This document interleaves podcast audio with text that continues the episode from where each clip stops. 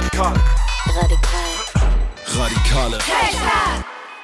Hey, hallo und herzlich willkommen zu einer neuen Folge des Podcasts der radikalen Töchter. Wir setzen uns ein für Demokratie, Menschenrechte, Utopien, Brüder und Schwesterlichkeit.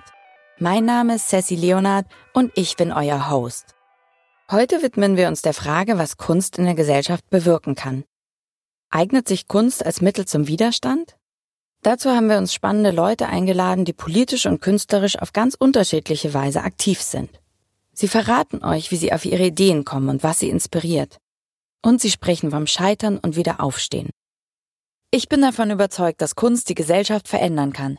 Geschichten von mutigen Heldinnen, Literatur, Gedichte, Musik, all das hat mich als Mensch geprägt. Es hat mich politisch gemacht und mich inspiriert, selber zu gestalten.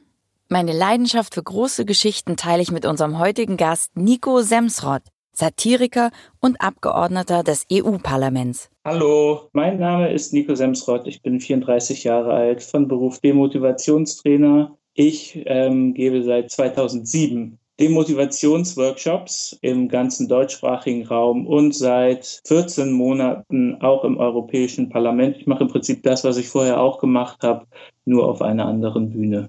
Ich bin Europaabgeordneter. Und ähm, weil du sagst, so Demotivationstrainer, was bedeutet das denn für dich, Demotivationstrainer zu sein?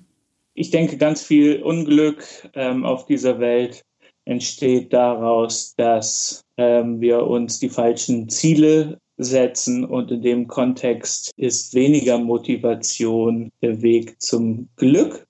In unserer verrückten Gesellschaft drehen wir es aber um und glauben, wir bräuchten auch noch Motivationstrainer, um das noch krasser zu machen.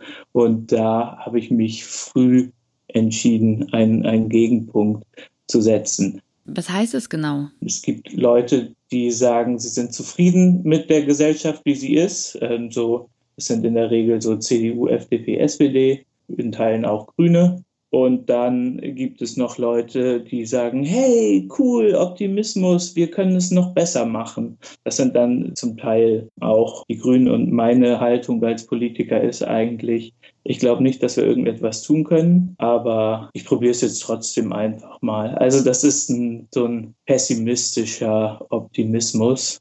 Es ist nämlich auf jeden Fall das Falsche, gar nichts zu tun und deswegen probiere ich einfach irgendwas, auch wenn ich nicht wirklich glaube, dass das was bringt. Gibt es irgendwie ein Erlebnis oder eine Geschichte in deiner Zeit als Künstler, die du sozusagen als beste Geschichte oder bestes Erlebnis bezeichnen würdest? Ähm, ich glaube, mein schönster Moment war ich, als ich mit 19 Jahren äh, eine Schülerzeitung, die verboten war, aus einem Dixie-Klo heraus verkauft habe unter dem Motto Schülerzeitungsverbot, da scheißen wir drauf. Das war ähm, ganz am Ende meiner Schullaufbahn. Die offizielle Schülerzeitung hieß Sophies Welt. Unsere verbotene hieß Sophies Unterwelt. Da hat, glaube ich, für mich alles gestimmt am Gesamtkonzept. Das Schöne damals war auch, dass der Feind so konkret war. Das war die Schulleitung. Und das ist ja ein Problem, das wir heute haben, dass wir nicht mal immer genau identifizieren können, wer die Mächtigen, wer die Gegner sind, weil die natürlich klug genug sind, sich nicht zu präsentieren. Und hast du Angst, wenn du Aktionen machst? Ja, ich habe Angst. Die ganze Zeit habe ich Angst davor, dass das Parlament eingreift in meine Arbeit. Ja, das kenne ich, dass jemand eingreift in die Arbeit. Aber ist das nicht im Parlament anders? Das ist im Parlament genauso. Keine Entwicklung lässt sich da irgendwie vorhersagen. Und selbst die Leute, die klassisch unterwegs sind und seit vielen Jahren Fraktionsvorsitzende, können nicht vorhersehen, wie äh, so ein Prozess aussehen wird und wo am Ende die Entscheidung getroffen wird. Ähm, da beneide ich alle Verschwörungstheoretiker, die sagen, es gibt irgendwo ein Machtzentrum, das alles bestimmt Never ever. Das kann überhaupt nicht sein. Also wenn man sich anguckt, wie hier alles abläuft, niemand hat da die Kontrolle. Siehst du dich als festen Bestandteil vom Parlament? Wenn es so eine Umlaufbahn gibt um so ein Parlament, dann sehe ich mich sehr weit außen, irgendwo zwischen den Leuten, die nicht im Parlament sind und den Parlamentariern. Also ich sehe mich da nicht so wirklich als Teil und ich versuche zwischen den beiden Rollen hin und her zu springen, um auf eine sehr verwirrende Art Vermittlungsarbeit zwischen beiden Welten zu machen. Wir hatten neulich, ähm, weil im Parlament eingebrochen wurde, ähm, und äh, also in allen äh, Abgeordnetenbüros wurde eingebrochen. Der Sicherheitsdienst in diesem Parlament hat den Namen nicht verdient. Irgendjemand hat einen Generalschlüssel und kann einfach in alle Büros rein. Zwei Monate hat niemand was gesagt und dann habe ich äh, gesagt, jetzt reicht's mir und dann habe ich eben eine, eine, Mail rumgeschickt und alle anderen Abgeordneten äh, gewarnt und gesagt, ähm, Vermutlich seid ihr schon ausgeraubt äh, worden. Falls nicht, ihr werdet bald ausgeraubt werden. Und dann habe ich so ein ähm, kurzes Video gemacht mit Warnschildern, wo drauf steht, please take only as much as you really need und so weiter. Warnschilder? Was meinst du mit Warnschildern? Das waren so Warnschilder, die sich die anderen Abgeordneten selbst ausdrucken konnten und in ihren Büros aufhängen. Und da gab es sogar konservative Politiker, ja, die das ausgedruckt haben, Fotos davon gemacht haben und auf Instagram gestellt haben. Und, und wir in unserem Büro so, das gibt es doch nicht. Das kann doch wohl nicht sein. Und also, also sowas zu sehen, dass dann so eine internationale große Koalition entsteht, weil alle sagen so, okay, das Parlament ist so bescheuert und wir als Abgeordnete haben offenbar nicht mal die Macht über unseren eigenen Laden. Dann drucken wir wenigstens die Schilder aus und machen noch einen Gag. Wahnsinn. Und sag mal, wie siehst du dich selber als Abgeordneter oder als Politiker? Ja, natürlich bin ich beides. Ähm, ich bin auch noch viel mehr. Ich würde sagen, ich bin ein Mensch, der äh, Satire braucht als Werkzeug. Warum musst du denn protestieren? Um in der Welt überhaupt klarzukommen. Und diese Aktionen oder was weiß ich, mein, mein Gehen in die Öffentlichkeit mit was auch immer, das ist meine Form von friedlichem Protest. Weil ich mit ganz, ganz vielem in dieser Welt überhaupt nicht klarkomme und das für mich eine Form ist, damit umzugehen. Und Könntest du dir vorstellen, dass in Zukunft durch deine Inspiration im Europaparlament auch mal das Parlament auf die Idee kommt, dass wir viel mehr künstlerische Interventionen brauchen, um auch Politik zu machen? Auf gar keinen Fall. Das wird. also, das System als Ganzes würde schon gar nicht mal sagen, ähm, der Semsrott, das ist aber eine Inspiration, danke dafür. Nein, es ist ja ohnehin so, dass es nur deshalb so mächtig ist, so ein System, weil es intransparent ist und ich nicht weiß, welche Menschen in welchen Verbindungen eine Entscheidung getroffen haben. Deswegen ist es mächtig. Oder wirkt es eine Macht aus auf mich? Würde ich die Menschen direkt kennen? Würde ich die Verfahren kennen? Würde das gleich auch die Angst nehmen und ich könnte verhandeln und auf Augenhöhe sein? Grundsätzlich ist es aber so, dass niemand wirklich Macht hat denke ich. Was auch erschreckend ist. Ja, und was, was letztlich aber wiederum ganz am Ende daran liegt, dass sich die 27 Mitgliedstaaten nicht darauf geeinigt haben, ihre eigene Macht abzugeben, sondern de facto ja Merkel, Macron und Co. das Sagen haben. Also sie sind im Prinzip die EU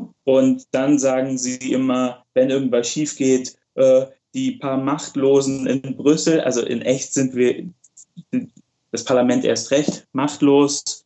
Ähm, die, die haben Schuld oder die haben das nicht gut gemacht. Und das ist äh, einfach auch ja, perfide. Es kann sehr gut sein, ich weiß auch von einigen, ähm, die es gut finden, äh, dass ich da bin, aber deswegen ähm, sind wir noch lange nicht bei einer Mehrheit von Leuten, die sagen würden, äh, Kunst und Irritation, das tut dem Ganzen gut. Du hast mal gesagt, Leute, wir brauchen hier mehr nackte Dudes und Frauen und ähm, Storytelling und es muss ein bisschen aufregender sein. Und es war halt einfach so ein leerer Saal, vor dem du sprachst. Wusstest du von Anfang an, dass du mit einem YouTube-Channel ähm, auch arbeiten möchtest, sozusagen, um dem Parlament oder auch dem, was da passiert, ähm, die Stories zu geben, die es braucht, damit auch junge Leute das wieder gucken oder sich überhaupt für EU-Politik interessieren? Ja, also ich wusste, dass der YouTube-Kanal äh, eines meiner Sprachrohre sein sollte. Und ich finde auch weiterhin mega wichtig, eine gute Geschichte zu erzählen. Ich weiß nur nicht, ob ich das selbst kann überhaupt. Ich zweifle da sehr dran. Vor allem auch, weil das System selbst so kompliziert ist, dass selbst mein Team immer wieder sagt, boah, das ist so langweilig, das wollen wir selbst nicht mal bearbeiten und interessant machen. Also selbst ich bin ständig abgeturnt davon, wie kompliziert und langwierig die Prozesse sind.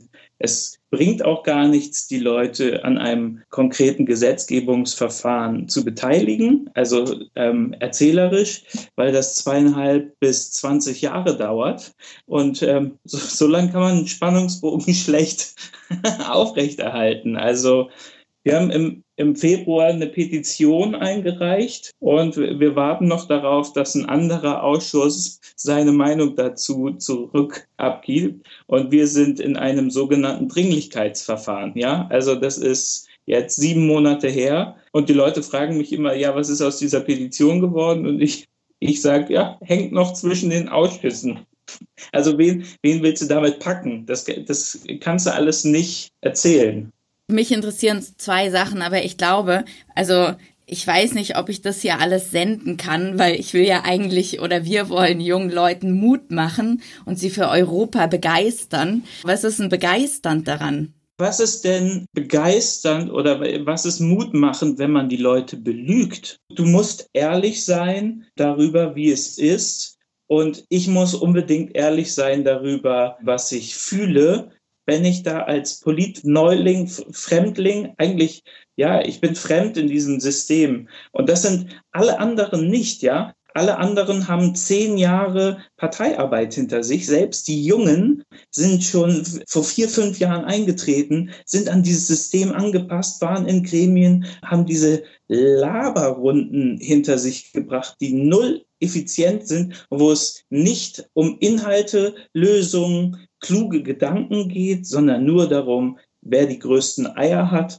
und mit seinem Status. Also es ist ja ein hochanimalisches Verhalten. Das ist genauso wie in einer Pavianhorde auch. Da haut im Prinzip jemand dem anderen einen drüber und hat damit dann deutlich gemacht, er ist das Alpha-Männchen. Also ich finde, die Unterschiede da nicht so groß und ich verstehe überhaupt nicht, warum die Verfahren so dumm sind. Also das, das ärgert mich richtig, weil das nicht also es gibt keine Übersetzung von wissenschaftlichen Erkenntnissen, wie gehen wir in einer Gruppe zusammen und finden da eine kluge Lösung, sondern es geht immer darum, so zu tun, als ob man eine Mehrheit hat. Dann organisiert man ähm, in der Rednerliste drei Leute äh, hinter sich, die die gleiche Meinung haben und schon haben alle in der Gruppe das Gefühl, ah, alle haben die, diese Meinung. Also äh, man kann das ja sehr einfach manipulieren. Ich finde einfach die ganzen Verfahren richtig dämlich und unmodern und unserer Gesellschaft, in der wir leben, nicht angemessen und auch dem Jahr 2020 nicht angemessen, dass ich da unbedingt wegrennen äh, muss. Und ich, um, um noch auf das Mutmachen und das Ehrlichkeitsthema nochmal zurückzukommen, mir hat neulich eine, eine Lehrerin geschrieben, nachdem ich ihrer Schülerin geschrieben habe, dass ich keine Zeit habe, ihre Fragen zu beantworten. Und ich habe das begründet, weil ich äh, mit meinem Team äh, diese Show mache auf YouTube. Und sie hat dann gesagt, nein, das kann ich nicht akzeptieren. Ähm, meine Schülerin ist eine engagierte junge Frau und sie haben sie entmutigt. Und es ist ihr Auftrag als äh, gewählter Abgeordneter, solche Bürgeranfragen zu beantworten. Und ich habe dann äh, gesagt, ja, aber Sie glauben doch nicht ernsthaft, dass das meine Kollegen mehrheitlich auch so sehen und dass Abgeordnete sich von Wahlen, die alle fünf Jahre stattfinden, mehr beeinflussen lassen als von den Lobbyisten, die dort jeden Tag reingehen. Ich habe darauf keine Antwort mehr bekommen und ich habe darüber nachgedacht, war das jetzt zu, zu fies, zu böse. Aber ich finde, Aufklärung bedeutet nun mal auch, Leute zu enttäuschen, damit daraus dann wieder andere, also man braucht doch eine Faktenbasis, eine, man muss in der Realität anfangen, um etwas zu verbessern.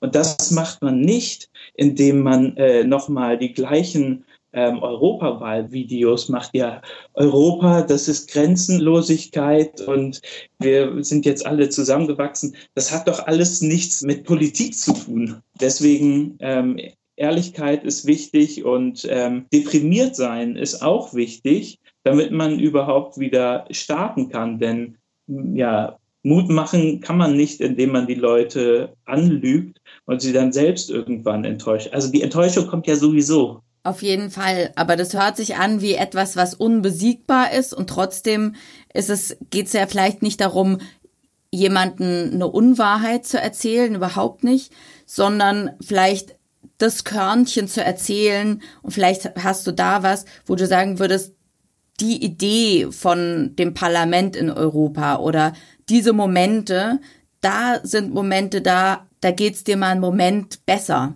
am Tag oder in der Woche oder sowas. Gibt's da irgendwas, wo du sagen würdest, okay, da könnte man ansetzen, da könnte man die, die Kneifzange ansetzen und was verändern oder da ist eine Möglichkeit? Ja, das ist wirklich ein riesiges Problem, was ich die ganze Zeit sehe. Ich komme gleich noch zu etwas Mutmachendem, aber ich beschreibe kurz nochmal das Problem.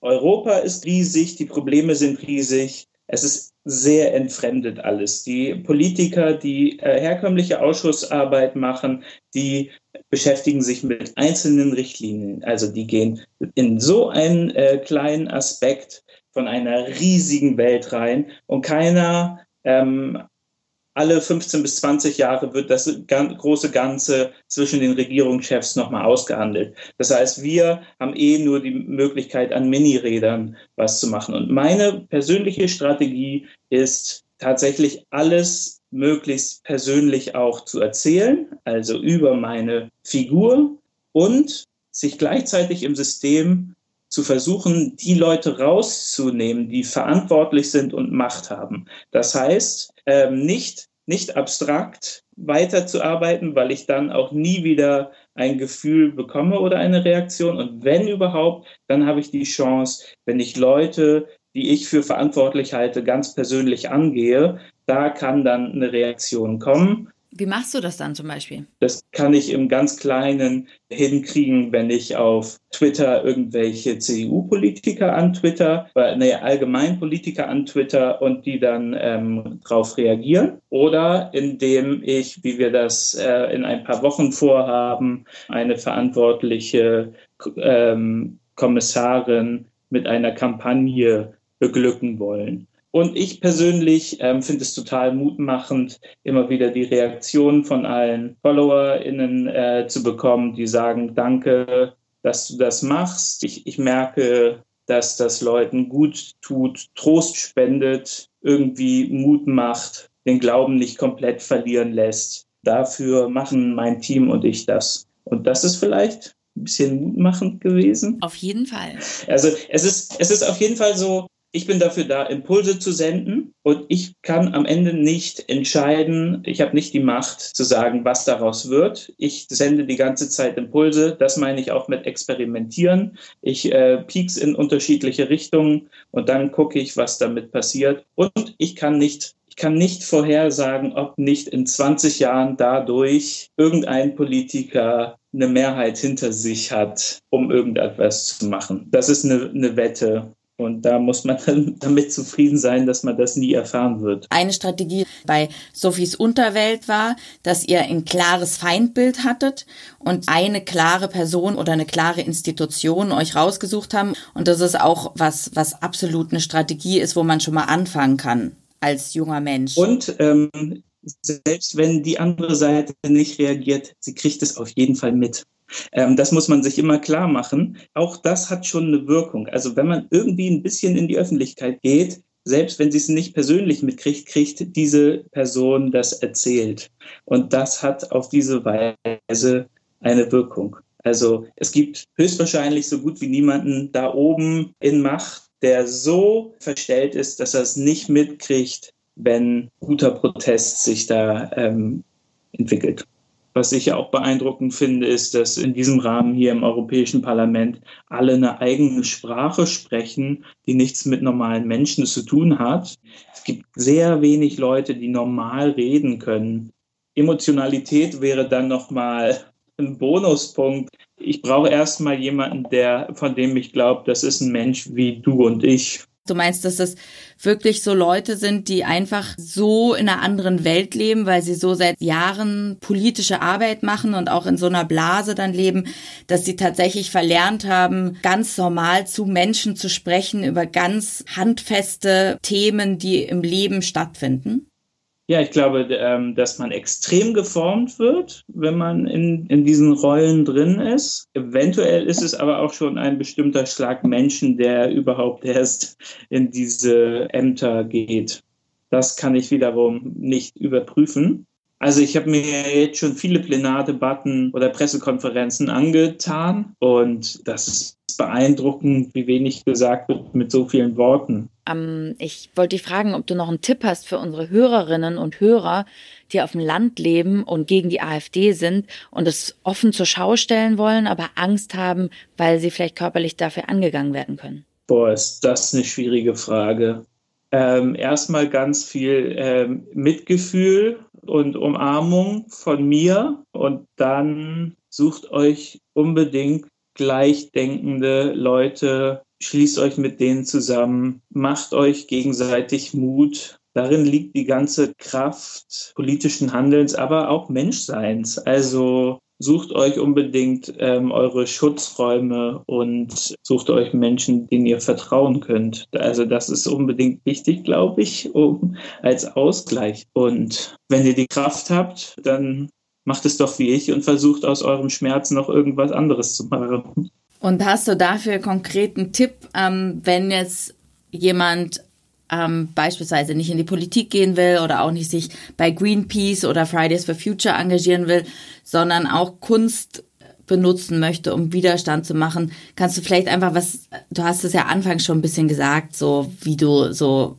zu Kunst gekommen bist, aber vielleicht kannst du noch mal sagen, was du als Tipp raten würdest, ja, wie wird man Nico Semsrott oder wie kommt man dazu? oh Gott, bitte.